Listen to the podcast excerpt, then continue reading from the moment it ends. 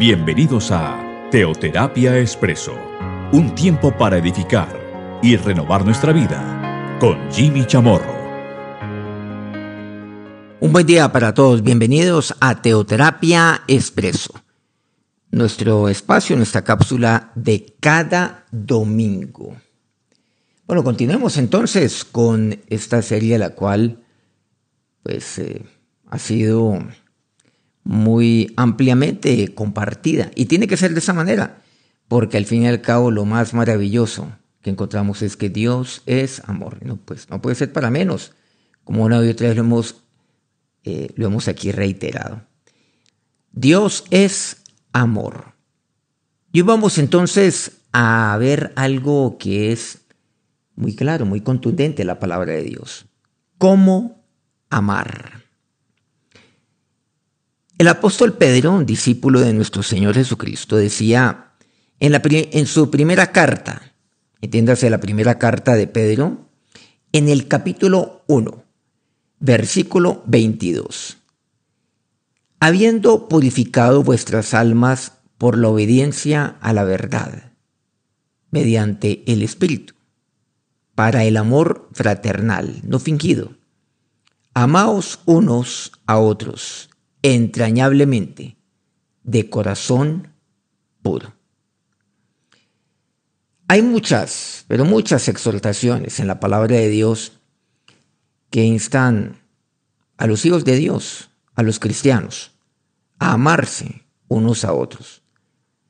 Pero ninguna da instrucciones más claras, más explícitas sobre el carácter de ese amor que, este versículo. Es muy, muy profundo lo que aquí dice. Debemos amar a todas las personas, nos dice nuestro Señor, incluso a nuestros enemigos. Recordemos Mateo 5. Este pasaje de Mateo 5 es el de, el de las bienaventuranzas, si lo recordamos bien. Es un pasaje bastante extenso. Va desde el quinto capítulo de Mateo hasta el séptimo. Y es aquel pasaje donde el Señor enfatiza que Él no ha venido para abrogar la ley, para derogarla, sino para cumplirla. Y como Él vino para cumplirla, Él ahí dice una serie de, pero yo os digo, dice así. O sea, ustedes han oído esto de la ley. Bueno, y está bien. Pero yo os digo, o sea, pone un estándar inclusive superior a aquella o aquel que está en la palabra de Dios, o sea, en el Antiguo Testamento. Por ejemplo, aquí dice algo, segundo de ellos, dice, pero yo os digo, versículo 44 de Mateo 5, amad a vuestros enemigos, bendecid a los que os maldicen haced bien a los que os aborrecen, y orad por los que os ultrajan y os persiguen. Bueno, aquí dice varias cosas. Amar. La palabra de Dios nos dice que debemos de amar a todos, sin excepción alguna. Hasta tal punto que inclusive me dice, amad a vuestros enemigos, a los enemigos suyos desde el punto de vista individual, desde el punto de vista personal. Aquellos que tienen enemistad contra ti, dice, amad a vuestros enemigos. Bueno, o más, o inclusive aquellos con quienes yo tengo enemistad, o sea, de aquí para allá. Ah, es que yo no me lo soporto. Es que, no, mire lo que dice aquí la palabra de Dios. Amad a vuestros enemigos. Pero no se queda allí. Dice, bendecid a los que os maldicen. Pues un enemigo es aquel que inclusive maldice. O sea, que habla mal de mí todo el día. Para seguramente desprestigiar bueno, y maldecir continuamente. Luego dice, haced bien a los que os aborrecen. El que aborrece es un enemigo, pero a él tengo que hacerle bien. Y orad por los que os ultrajan y os persiguen. Aquel que, que ha insistido en, en perseguirme, ultrajarme. Cuatro verbos entonces encontramos aquí amad, bendecid, haced Bien. Orad. Cuatro. Este orad, por cierto, por los que os ultrajan y os persiguen. Pues obviamente que no se trata de una oración a la ligera. Solamente yo en mi tiempo inicial, en mi tiempo de la mañana, le oro al Señor. Algunos pues eso lo llamamos devocional personal. Y, y extiendo mi oración a Dios. Y al final, bueno, el Señor bendice a tal persona. O yo te pido por tal persona. Y listo. No. ¿Qué tal que usted haga este ejercicio? ¿Qué tal que usted cuando abra su oración a Dios, bueno, lo primero que hace es darle gracias a Dios, inicie su oración en gratitud a Dios. Inicie su oración en alabanza a Dios, adorando a Él. Y antes de pedir por usted o inclusive por los suyos, por su familia, y antes de pedir inclusive por otros, ¿qué tal que usted ore por sus enemigos? Antes de pedir inclusive por su esposa, por su esposo, que hoy tiene pues una entrevista importante. Antes de pedir por, por su mamá, que seguramente tiene un quebranto importante de salud. Antes de pedir por su hijo, por su hija, que está finalizando una etapa de su vida para pasar a otra o está pasando por un problema muy grave. ¿Qué tal que usted ore por aquel que, que es su enemigo, por aquel que lo maldice usted, por aquel que lo aborrece, por aquel que lo ultraja y lo persigue concretamente? ¿Qué tal que usted ore por él de manera preferente? ¿Cómo le parecería? ¿Qué tal hacerlo de esa forma? Muy duro, muy duro. Pero en eso consiste el amor. De manera que el amor, bien lo que aquí me dice, bueno, no, ay, es que yo lo amo, lo amo, y, se convierte en algo como gaseoso, etéreo, no, bendígalo, o sea, hable bien. De los que maldicen, Señor, bendícelo, o sea, hazle bien a este que me maldice, hazle bien, hazle bien a su familia. Y en mi oración le digo, Señor, bendice a sus hijos, que les vaya bien y solamente usted se da cuenta que está teniendo problemas, eh, tal persona con, con, sus hijos, no se pueden ver, eh, se ofenden, Señor, trae armonía a ese hogar. Eso es bendecirlos. Háganle bien. Oren por ellos. Pero ¿qué tal que lo hagan de manera preferente? Y no, y no con afán. Y no a la carrera.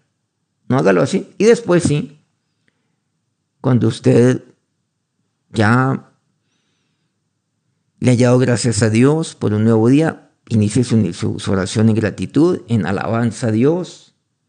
Señor, grandes son tus maravillas. Yo te doy gracias, Dios, gracias. Tus obras son maravillosas. Yo te adoro. Hoy me inclino delante de ti, en obediencia, para hacer tu voluntad. Y después, ore por ellos. Y después, por sus enemigos, quiero decir. Ore ya por su familia, por los suyos, por otros, por las personas que, entre comillas, le caen bien. Hágalo. Ese es el amor. Volviendo nuevamente a 1 de Pedro 1, reitero, habiendo purificado vuestras almas por la obediencia a la verdad, mediante el Espíritu para el amor fraternal no fingido amaos unos a otros entrañablemente, de corazón puro. Pero aquí Pedro está hablando específicamente del amor a los hermanos, ya cuando lo encontramos aquí. A los hermanos. Hermano. Una palabra en el original bíblico, algo así como, como, pues, eh, Filadelfia, hermandad, el amor a los hermanos. Sin embargo, el amor prescrito aquí no es meramente amor fraternal, como aquí me dice este pasaje. Habiendo purificado vuestras almas por la obediencia a la verdad, mediante el Espíritu para el amor fraternal no fingido. El amor fraternal no es meramente ese amor de de un abrazo y seguramente las palmas suenan ahí en la espalda o en el hombro, pa, pa, pa. No, sino es amor ágape, es decir, amor sacrificial. sacrificial. Un amor como el de Cristo, para resumirlo. No es otro. En eso consiste. Es más, en la parte inicial de este versículo, que es el pasaje inicial y central de, este día, es el versículo 22 de 1 Pedro 1, habiendo purificado nuestras almas por la obediencia a la verdad. Bueno, profundo eso, por cierto. Ustedes y yo sabemos, bueno, si no lo sabía, usted está conformado por tres dimensiones, las tres dimensiones del ser. Forman parte de usted, espíritu, alma y cuerpo. En el alma, en el alma. Ahí reposa la mente, la voluntad, las emociones, los sentimientos. ¿Qué es necesario? Purificar el alma. Pero yo lo purifico de qué manera? Obedeciendo a la verdad, y la verdad es Cristo, obedeciendo a la palabra de Dios.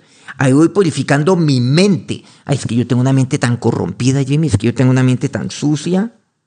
Uy, no, esos malos pensamientos tan terribles. Bueno, usted no es el único. ¿Qué es lo que hay que hacer? Obedecer a la verdad. Obedezca, obedezca de corazón.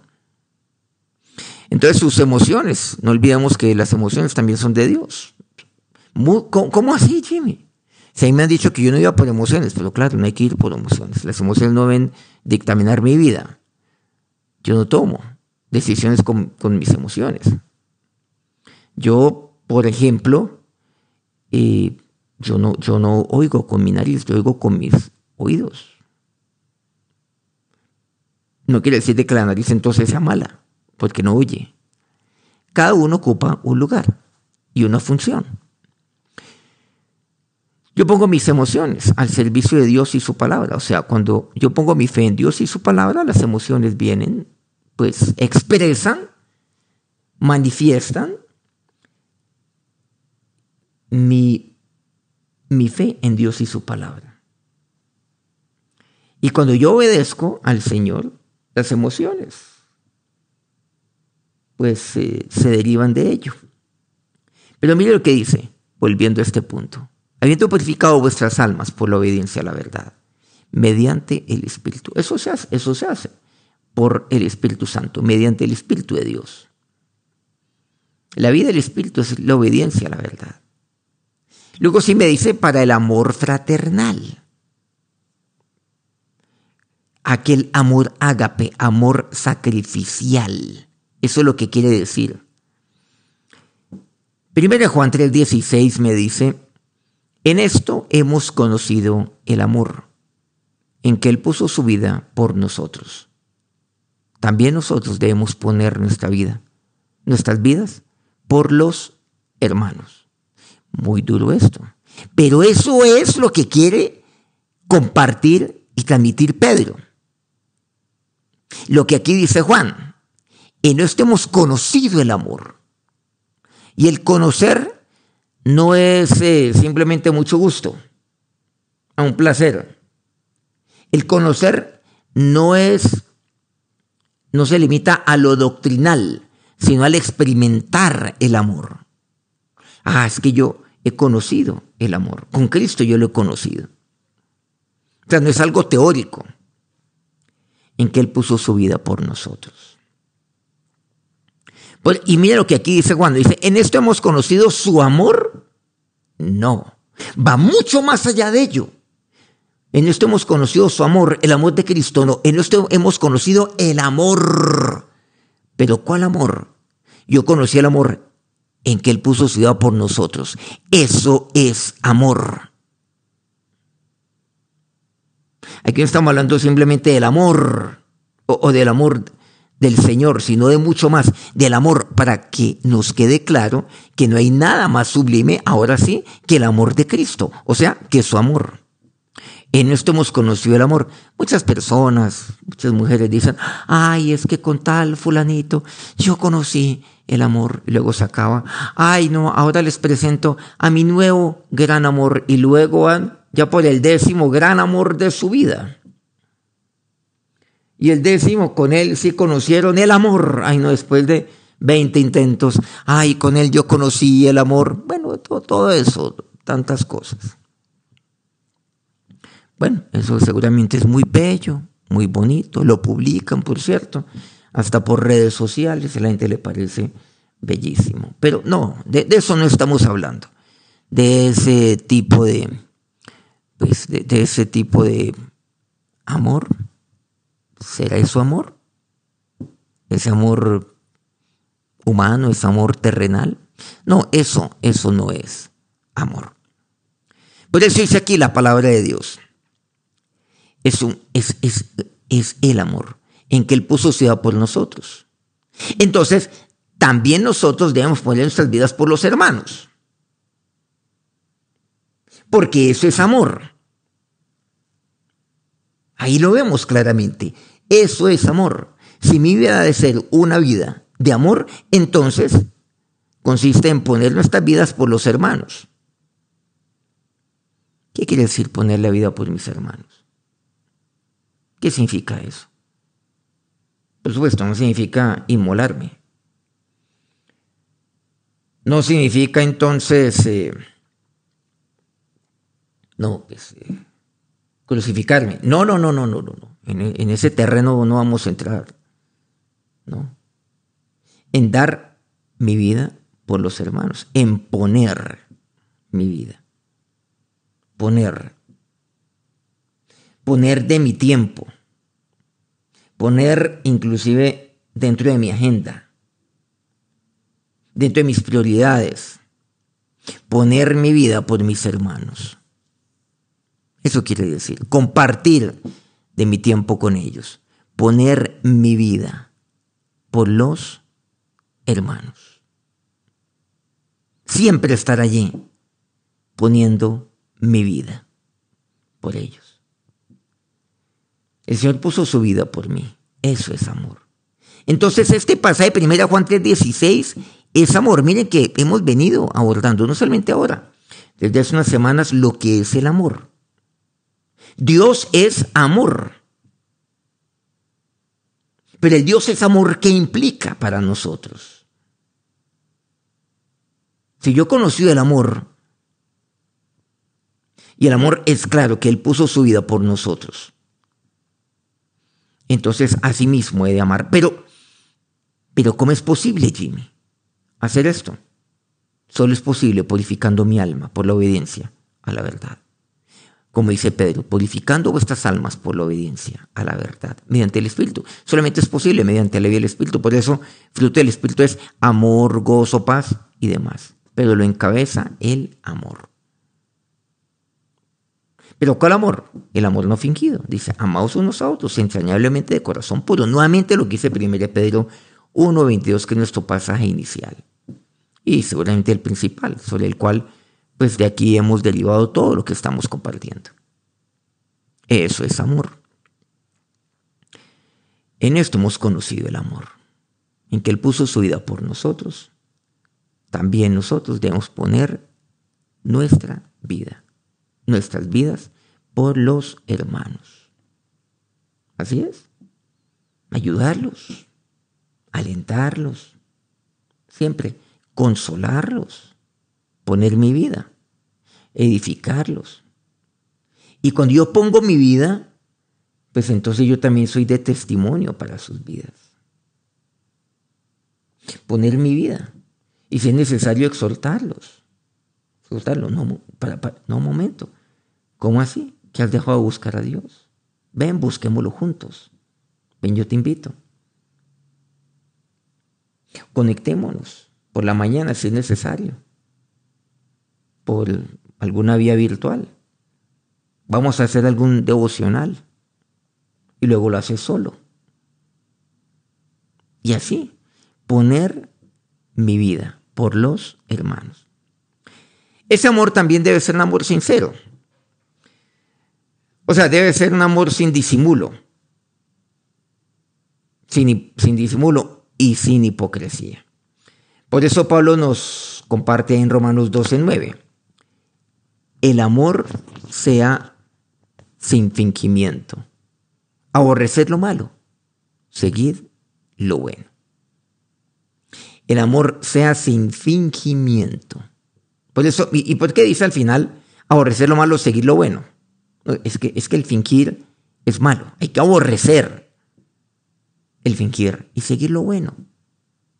Seguir lo bueno. Debe ser un amor sincero. Eso es bueno. Y eso es lo que tengo que seguir. Pero cuidado, que sea sin fingimiento. ¿Cuántas veces la gente dice, amados, amados? Y, comparten a otros y a otros, buenos días, mis amados. A veces como que no se oye muy bien. No se trata de expresarlo verbalmente. Claro, Juan 3:16, Jesús le decía, nos decía a nosotros, pues en su época también, cuando está ahí con Nicodemo, porque de tal manera amó Dios al mundo, que a su Hijo unigénito, para que todo aquel que en Él cree no se pierda más, tenga vida eterna. El amor es algo continuo en la palabra de Dios. Y el Señor les habla, sí, ustedes ámense como yo los he amado a ustedes. Pero es que el amor del Señor fue un amor sin fingimiento. No se limitó a unas palabras. Malas palabras fueron totalmente opacadas por lo que él hizo. Volviendo a Juan 5, ¿se acuerdan? Amar, bendecir, hacer bien, orar. Era claro que le había amado a sus enemigos, los bendijo.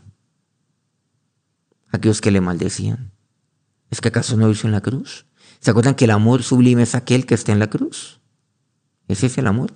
Que en esto hemos conocido el amor ¿Se acuerdan? En que Él puso su vida por nosotros.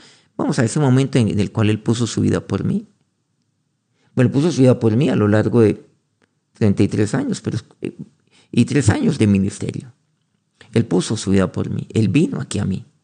Pero miremos ese momento sublime de la cruz, donde Él puso su vida por mí y murió por mí concretamente.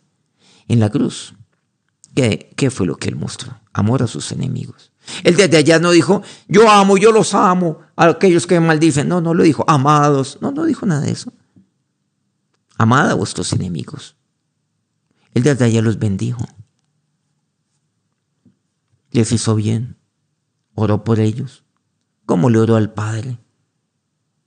Perdónalos, Padre. Padre, perdónalos. Porque no saben lo que hacen. Uy, eso es amor. Eso es bendición, eso es el hacer bien, eso es el orar. Miren que en tan solo esa palabra vemos todos estos verbos de Mateo 5:44. Todo lo vemos. Necesitamos más, más claridad en ello. ¿Es que acaso no es clara la palabra de Dios? ¿Acaso Jesús no es claro? Entonces, por eso dice, el amor se hace sin fingimiento. Además debe ser amor puro, un amor espiritual, no, no físico, un amor puro. Este aspecto no se puede enfatizar lo suficiente, o sea, no, no, es suficiente, no son suficientes las veces las cuales lo enfatizamos, hay que seguirlo enfatizando, y más aún en, en una sociedad permisiva como la de hoy, donde incluso los verdaderos cristianos, obviamente, eh, podríamos decir, pues, cristianos, hasta espirituales, o que uno los ve espirituales, con demasiada frecuencia caen. Finalmente debe ser un amor ferviente, o sea, un amor fuerte, un amor duradero. Así tiene que ser. Por eso dice, Primera de Pedro 1.22 nuevamente.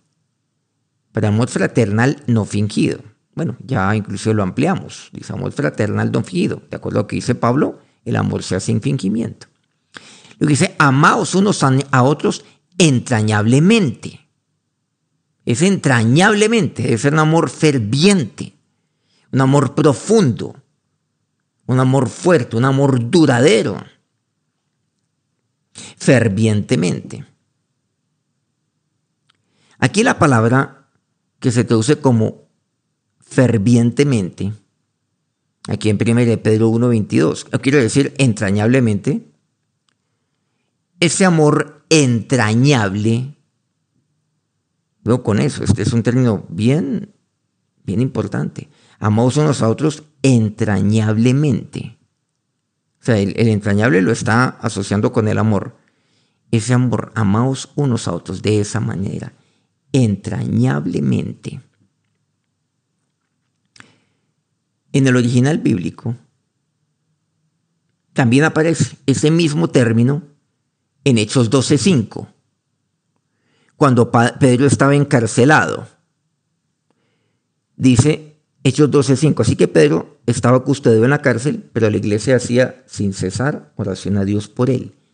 Y saben que ese término sin cesar significa entrañablemente.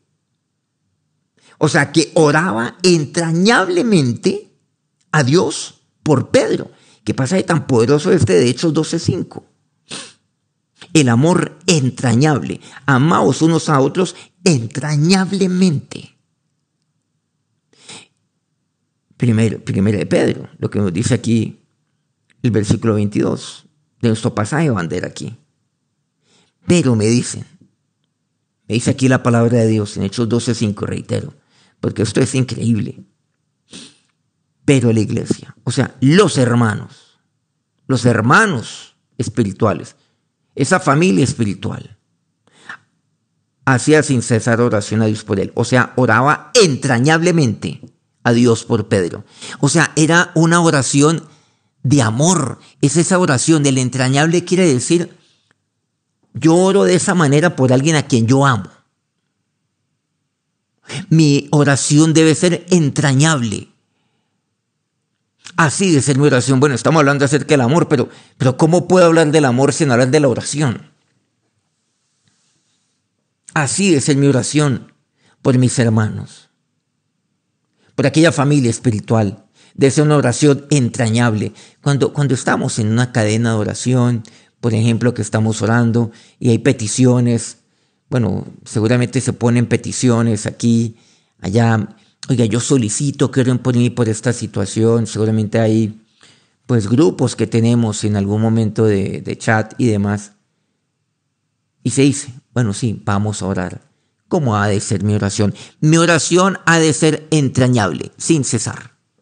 Así se traduce sin cesar, me dice aquí.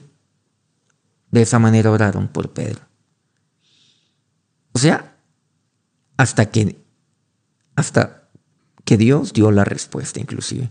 Pero es algo de corazón, algo entrañable, algo profundo, fuerte. Significa ferviente, fuerte y duradero. Nuestro amor por nuestros hermanos cristianos, por tanto, debe ser un amor sacrificado, sincero, Debe ser un amor puro, un amor casto, un amor perdurable, entrañable. Y todo eso se basa en la obediencia a la palabra de Dios. Recordemos nuevamente nuestro pasaje inicial. La importancia de obedecer a la verdad mediante el Espíritu. Es la premisa de nuestro pasaje inicial. Todo esto. Habiendo purificado vuestras almas por la obediencia a la verdad mediante el Espíritu. Todo. Todo tiene que ver con ello. Primero Juan 3:14 dice, nosotros, sabemos que hemos pasado de muerte a vida, en que amamos a los hermanos. El que no ama a su hermano permanece en muerte. ¿Qué, quiere decir esto? De que nosotros sabemos que tenemos ahora vida eterna. Nosotros sabemos que ahora somos nueva, nueva criatura, en que, en que amamos a los hermanos. El amor no es una expresión. El amor el amor, ¿no se han dado cuenta? El amor es un verbo, es el amar. El amar al hermano. El que ama a su hermano permanece muerto, o sea, permanece en su vida anterior. ¿Es que acaso el amar no es eso? Amad, bendecid, haced bien, orad, orad. Eso dice la palabra de Dios. Por lo tanto, debemos ver que nos amamos unos a otros con un corazón puro, ferviente. Acerquémonos a Dios en oración. Ahora, Señor Dios, nos acercamos a ti en este, en este día, dispuestos siempre a aprender a recibir más de ti, a presentarnos, oh Dios, con nuestras manos levantadas ante ti, vacías, para que tú las llenes. Señor, elevamos nuestra oración a ti. Ay, en el Espíritu, elevo mi espíritu a ti, pero, Señor, aquí está mi alma. Me presento delante de ti en gratitud.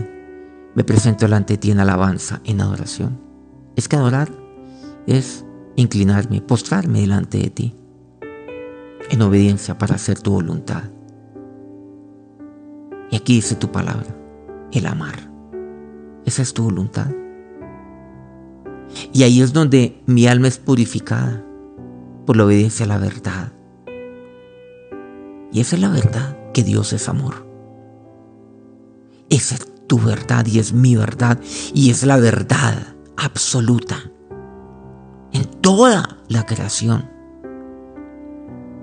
No solamente es mi verdad personal, subjetiva, no, es la verdad. Y ahí me dices, oh Dios, para el amor fraternal, no fingido, el amarnos unos a otros, entrañablemente corazón puro. Ahora dígale al Señor, sí, presento mi vida delante de ti. Oraré, oh Dios, agradeciéndote todos los días. Oraré, Señor, en alabanza, en oración a ti. Pero también oraré por aquellos que me ultrajan y me persiguen. Y por ellos te pediré, ¿por qué? ¿Y por qué, Señor? Porque esa es la obediencia a la verdad, porque yo quiero que mi alma sea pura, sea sana, sea limpia. Miren que usted gana con esa oración. Porque sea la respuesta también. ¿No será que sea la respuesta de Dios también? Para que su alma sea pura. Dígale al Señor en este momento. Señor, yo te doy gracias, mi Señor y mi Dios. Ahora Dios, yo soy una nueva criatura. Y como nueva criatura,